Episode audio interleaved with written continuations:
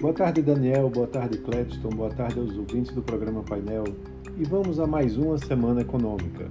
A semana passada foi curta, porém intensa, com uma queda de 3,09% do Ibovespa, com o temor de alta dos juros lá nos Estados Unidos. Mas essa semana ela promete ser bastante agitada, justamente por conta de diversos indicadores econômicos que serão divulgados. Mas além disso, na política há três temas principais que devem ser monitorados nessa semana. Primeiro, o possível restabelecimento dos impostos federais sobre gasolina e etanol, que estão isentos até 28 de fevereiro. As chances de reversão da tributação é, existem né, e são altas, mas o momento ainda é incerto, vai depender de muitas negociações internas do atual governo.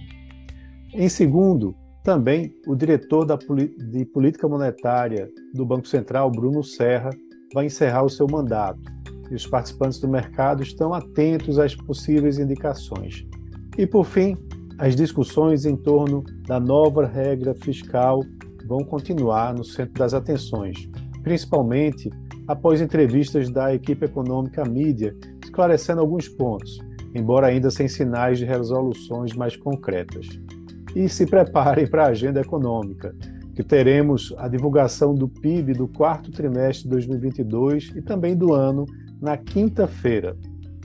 A expectativa é que a economia tenha crescido muito pouco no último trimestre, algo em torno de 0,1% na comparação com o terceiro trimestre, e que no acumulado do ano tenha crescido em torno de 3%, resultado aí de um bom desempenho do consumo das famílias das exportações e principalmente do setor de serviços.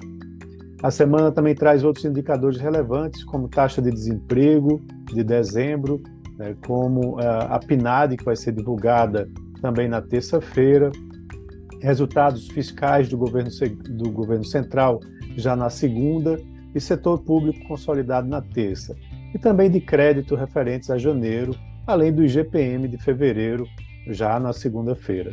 Para a taxa de desemprego, há uma expectativa que o país encerre o ano com uma taxa de 8%.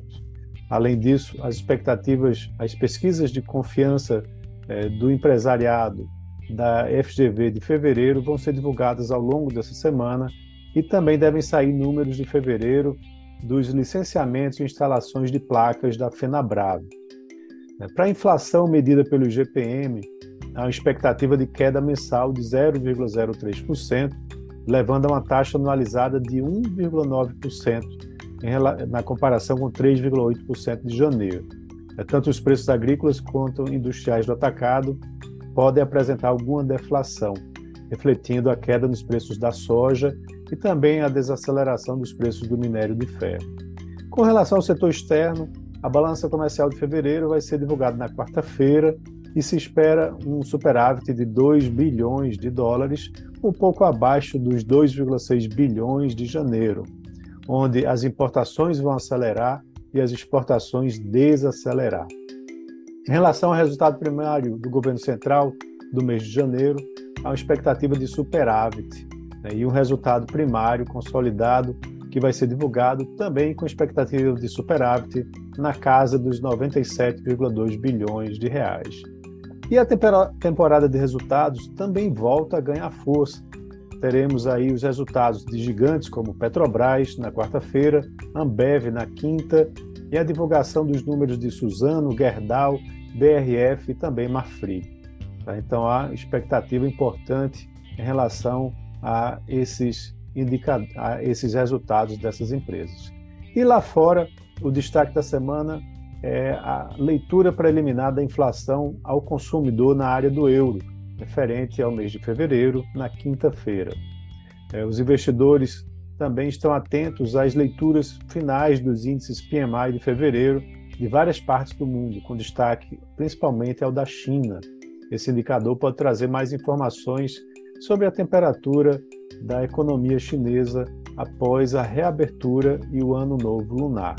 Né? Então, esse indicador vai ser divulgado na quinta-feira.